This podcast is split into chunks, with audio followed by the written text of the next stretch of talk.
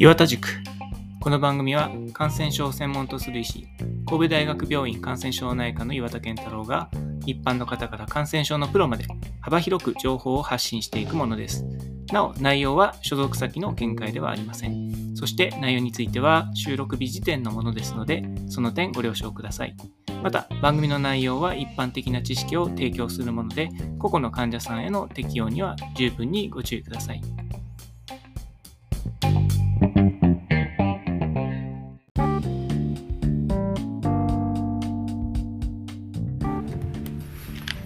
はい皆さんこんにちは。うん今回は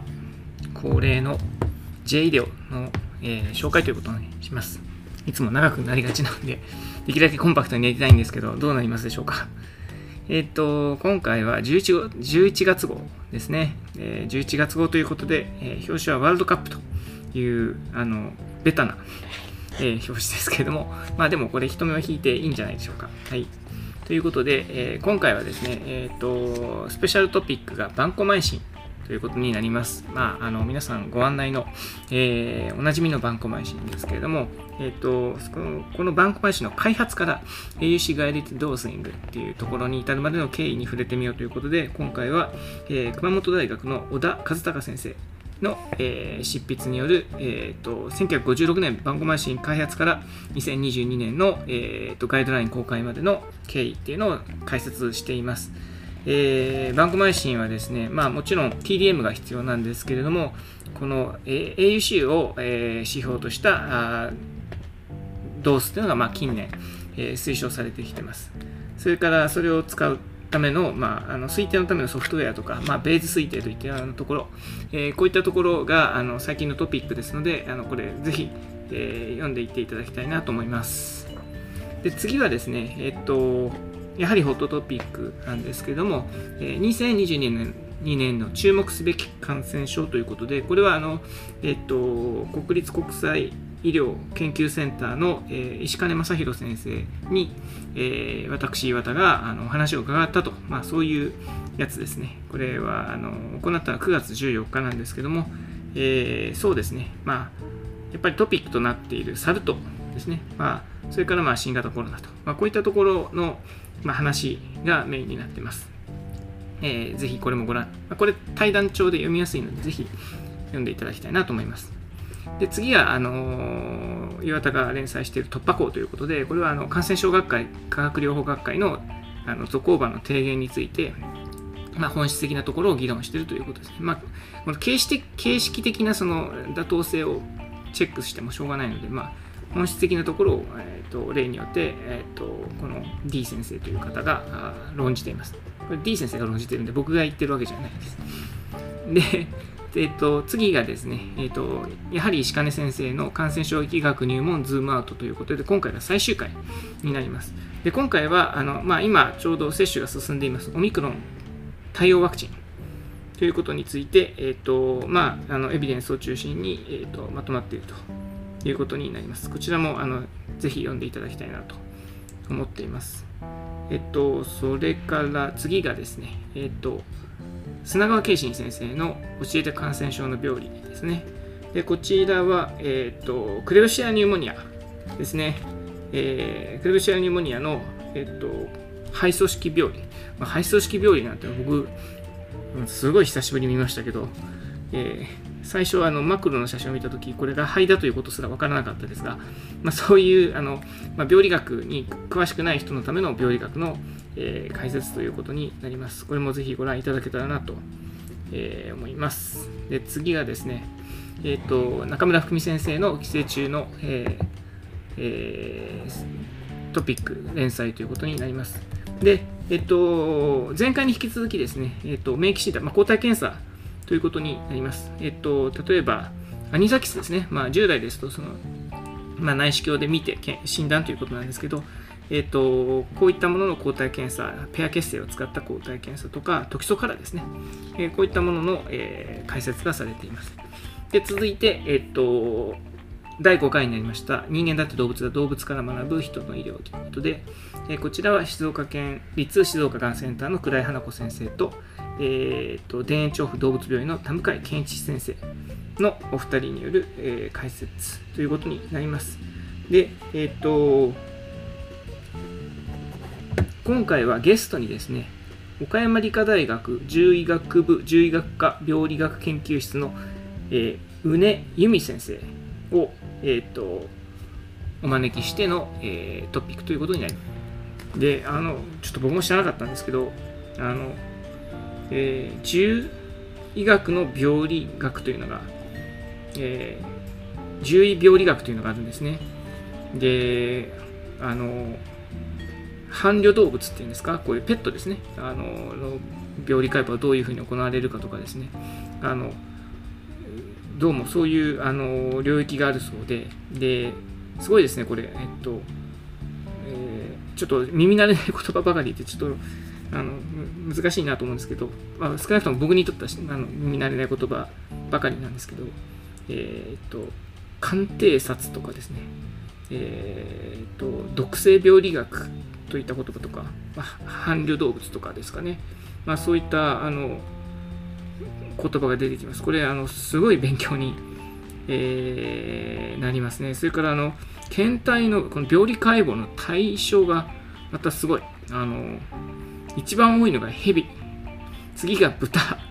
で次が鳥、ペンギンペンギン含むって書いてあってですね、あとチーターとかハリネズミとか、もう獣医さん、守備範囲広すぎますよね。びっくりしちゃいますね。ということで、これかなり驚きのあの話です。あと、あのゴリラが動脈硬化にならない理由とか、そういった説明もありますので、これもあの動物大好きな人はぜひかぶりついて読んでいただきたいなと思います。で次は微生物検査機器一発で、えっと、こちら山本剛先生の、えー解説山本剛先生はあの特にコロナの検査について非常に、まあ、あのやはりあの検査のプロらしくですねあの非常にあの秀逸な解説を、えーやってらっしゃいますけど今回もあのそういったことになります。で、えー、と例えばあの PCR と抗原定量検査、えー、とどちらを使うのかといったようなあの割と現場でありがちなトピックについても、えー、と述べられていますし、それからあと CT 値で隔離解除を判断できるのかという、これも、まあ、あのよく議論になるところのあのトピックも出されています。あすごいこれあの、現場目線というか、現場で役に立つトピックだと思います。えっと、次はですね、えっと、山田和則先生の、えー抗菌薬選択チェックメイトへの道ということで、えーこちらは、えっと、エントロバクタークロアガですね、えーについてということになります。で、エントバクタクロアガですから、まあ、特に抗菌薬選択とかいうところでよく議論になるところですけども、あのこのトピックも、えーぜひご覧になっていただきたいと思います。臨床現場でよく目にする問題ですね。で次が、えっと、一から見直す感染対策で、これも第5回になりますが、えー榊春代先生です。えー皆様、プレゼンティーズムという言葉ご覧あのご覧になったことあるでしょうか？お聞きになったことあるでしょうか？で、あの、シックネスプレゼンティーズムっていうんですけど、まあ、これ昔よく見ましたね。あのインフルエンザになってもですね、解熱剤飲んで無理やり職場に来るみたいな、そういうやつで、あの特に日本ではよく見ていた問題なんですけど、えー、とこれを防ぐためにはどうしたらいいかという、これはあの看護サイド、特にあのでよく問題になる、えートピックですねで。最近のエビデンスですね。例えばスマホを使ったりして、どのようにしてこういったもの問題と取り組むかという最新の話題が、えーと解説されています。これも必読ですね。で次は、えー、渡航医学のことで、これはあの勝田義明先生の、えー解説と連載ということになります。えっと、そうですね、まあ、話題になっているものがいくつかあって、まあ、サル痘の、えっと、流行の終焉、あと、それからウガンダでエボラのアウトブレイクが起きてるとか、えっと、それからフィリピンでマシンが増えてると。まあ、マシン、忘れた頃にやってくるあのマシンですけど、こういったものがあのトピックに、えーなっています。えーそれから、えっと、今度は、今月のカビということで、亀井克彦先生の連載ですね。えっと、ベータ D グルカの迅速検査ということについての、えー話題になります。えー次がですね、えっと、今度は肺炎診療の最先端ということで、えっと、白下明宏先生の、えーご解説です。で、え、ー、と、RS ウイルスですね。最近、あの、えー、予防接種のことで非常にトピックになっています。RS ウイルス。えー、それと喘息との因果関係を語っています。なんかスマホが変な誤作動を起こしました。すいません。えっ、と、次がですね、えっ、と、同じく呼吸器感染症のよもやま話ということで、えっ、と、倉原優先生の連載ということになります。で、マイコバクテリウムアブセッサスですね。え、ラピッドグローワーのアブセッサスが人々感染するように進化していくのかという、まあ、倉原先生らしい非常にエッジの効いたトピックということになります。で、えっ、と、これも、あの、これも非常に面白いですね。今回はもう非常に面白い話が多いので、あのどれから一生懸命読んでいただいてもいいと思います。で、えっ、と、次に毎回噛んでますけれども、えー、感染エクスリブリス、えー、ですね、えー、河村一郎先生の連載第4回ということで、えー、今回ご紹介いただく本はスティーブン・ジョンソンの感染地図です。えー、これは僕読んだことないです。えっ、と、ですので、あの、ぜひ読みたいと思いますね。これはあの感染地図の地図って何かと思ったらあのジョン・スノーの例のあのコレラのマッピングのことなんだそうですね。えっ、ー、とでこれ作者は、えっ、ー、とニューヨークのコラムニストなんですね。えー、なかなかあの鋭いところついてくるなと、えー、思います。僕も割と本を読む予報ですけど、この本は完全に、えーと、スルーしてました。ぜひ読んでみたいと思います。えっ、と、次がですね、えー、西村翔先生の基礎から臨床につなぐ薬剤耐性菌の話ということで、今回も、え、緑脳菌、え、シュードモナスアルジノーサの、え、臨床像と耐性機構ということに、え、なります。でこちら、では例によってものすごい情報量多いので、えーと、ぜひこれもご覧になってください。で、えっ、ー、と、次がですね、えっ、ー、と、今日も明日も AMR 対策ということで、グー義明先生の連載ということになります。こちらも第30回ですね。えー、薬剤耐性対策推進月間2022ということで、えー、AMR について、あの最新の情報発信を常にしていただいているグー先生の解説ということに、えー、なります。で次が、えっ、と、知っておきたいがん感染症ということで、えーと、伊藤直也先生ですね、えー、愛知がんセンター病院ということで、えー、伊藤先生には、えーと、ご自身の研究についてあの紹介していただいています。まあ、特にこのえー、最近ちょっと、えー、感染制御系では流行りの ITSA ですね、えー、介入前と後を解析することでどれぐらい介入効果があったかっていうのをビフォーアフターで調べるというものですけれども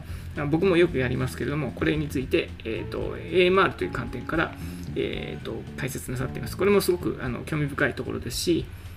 まあ、皆さんもぜひやっていただきたいなと思いますで次が、えーと、あの手この手 ASP ということで、えー、橋秀樹先生のえー、解説ということになります。で、まあ、あの、興味深いのはですね、あの評価項目についてまとめていることで、えー、いわゆるプロセス指標とですね、アウトカム指標というのを分けて、まあ、あの両方見ましょうということですね。まあ、アンティマイクロビアルスチュワードシップでは特にこのアウトカムを調べるというのはなかなか難しいんですけども、あのそういったところも含めて、えっと、でも先ほどの紹介した ITSA なんかまさにアウトカムを見るのに最適ですので、あのそういうのををあの紹介しています。まあ、あと、今回はなんか患者さんの図が、あのなんか頑張ってる風な図がたくさん出ていて、そこは あの個人的には興味深いなと思いましたね。特に SSI の、え人の図とか、誰が考えたのかなこういう標準化されてるんでしょうかね。すごい興味深かったです。えーと、そんで、えー、次は「抗菌薬アナザーストーリーズ」ということで、えー、佐村勝先生の、えー、連載こちらは第35回ということで、えご紹介いただくのはダプトマイシンですね、え特に、え例えば、まあ、臨床現場で問題になりそうな高齢者に対する投与とかそれから CK 上昇のリスク因子の探索といったようなことが述べられています。これもあの臨床現場でよく問題になるところですね。え次が、えーと、子供と大人の感染症、斉藤明彦先生で、えドナルド・マクドナルド・ハウス E 型の感染ということで、ドナルド・マクドナルド・ハウスっていうのはそもそも、えー、僕は知りませんでした。あまりマックとか行かないので。えー、で、えっ、ー、と、これが、財団をマクドナルド社が作って病気と戦う子どもとその家族のための、え、滞在施設を運営しているということなんですね。これ最初の設立は1974年のフィラデルフィアということで、えー、それ以降、えー、世界に384カ所、国内には11カ所ができてるんだそうです。で、今回はその新潟ということで紹介していただいてます。全然知らなかったです。もう勉強になることばっかりですね。で、次が、えーと、草間良樹先生の小児感染症ニュースということで、で、えーと、いつもあの鋭い、えー、指摘をしていただいている草間先生ですけど、今回は、あの例えばその子供自身による、えー、 self-collected nasal swab でコロナの検査をしたら、えっと、医療従事者があの検査をするときと、まあ、あの大差なかったっていう研究の紹介、まあ、要するに子供は見くびっちゃだめだという今回のタイトルは子供を見くびるななんですけどね。あと血液バイオボトルの蓋を開けたと先端のゴムアルコール面で服は本当にいいのかとかですね。もうかなりあの鋭いツッコミがたくさん出ててもうあの面白い話が多いですね。えっ、と、うんまあ、あとその咳止めを何使うかよりも咳止めそもそも使う必要があるのかとかですね、まあ、このそもそも論っていう議論が面白いですね。僕はすごい好きですけどあのそういう話がどんどん出てます。で次は病院の感染対策ということで崎浜智子先生ですね。でこちらは CAUTI 予防ということです。あの何度か言ってますけどあの久しぶりにアメリカに行った時にこれ数年前の話ですけど、えー、あんだけ多かった UTI がほとんどなくなってて僕は驚愕した覚えがあります。これは UTI に対する、えーと、保険のリインバースメントがなくなったから病院が一生懸命 UTI の予防に取り組んだからですね。でところが日本ではやっぱり尿カテーテルの留置が非常に多いと。で尿カテーテルを留置すると尿路感染が当然増えるということで、えーとカテーテル適正使用の残念な現状というところが示されています。これ本気になって取り組めばかなりいいアウトカムが出せるはずなので、ぜひ頑張ってみたい、欲しいところですね。で次が、えっと、駆け出し感染症内科医のクリニカルクエスチョンズということで、えっと、まあ、臨床的に疑問に思ったことに対して調べてみるというようなことで、今回も、えっと、面白い、えー、テーマ、例えば、まあ、割と古いテーマですけどね、脳神経外科領域の術後髄膜炎に対する抗菌薬は髄液バイオが陰性なら中止できるかとかですね、あのこういうあの、まあ、割とよくある問題について取っ組み合っています。まあ、あとこれあの最近よくあの気になっているところですけどあのピペラシンタゾファクトムの乱用ですね。で、えっとそれはともにも直さず、えっと、腹内感染症について、えー、そもそも市中発症では緑の菌をカバーすべきなのかっていうこれも実証的に調べるっていうことを言っています。えーと、というようにあの面白いあのテーマがいつもと通りあのたくさん出てますのでこれもぜひ、えー、読んでみてください。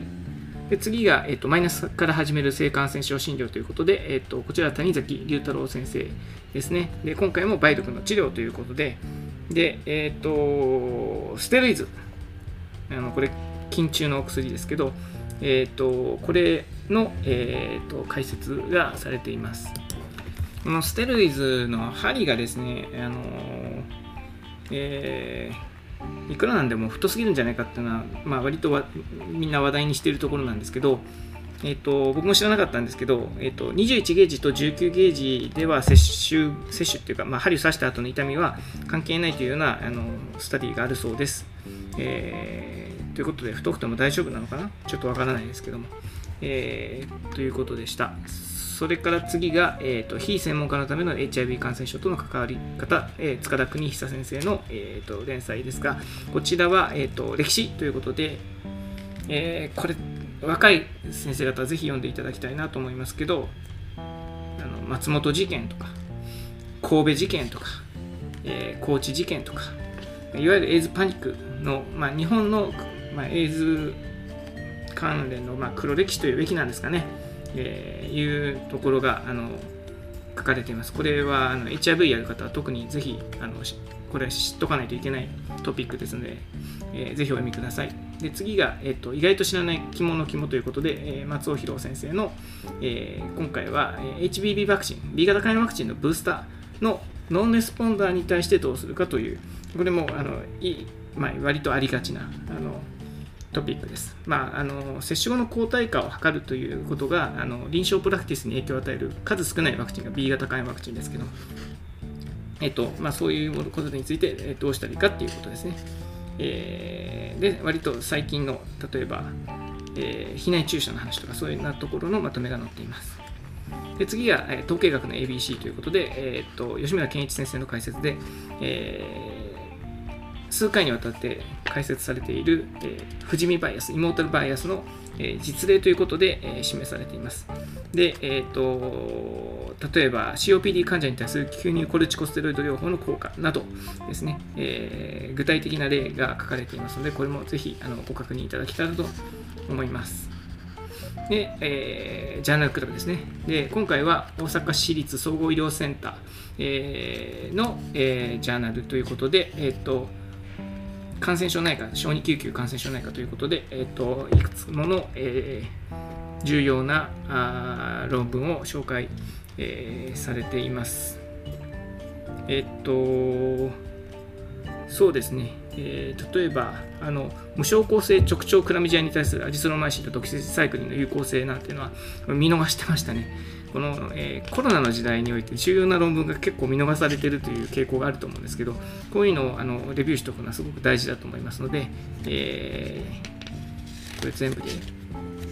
え8つ論文が紹介されてますので、あのいずれも重要な論文ばかりですので、ぜひ確認していただきたいと思います。ということで、えー、っと、あんまりダラダラしないように、えー、ちょっと巻きで説明してみました。今回の J イードもめちゃくちゃ面白いですし、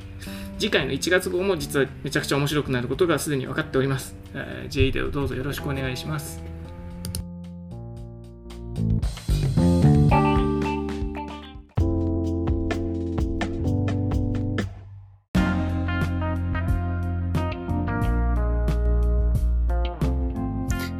岩田塾ではお便りを募集しています。お便りは E メールまたは Twitter のハッシュタグ岩田塾でお願いします。メールアドレスはケンタロウ岩田1969アットマーク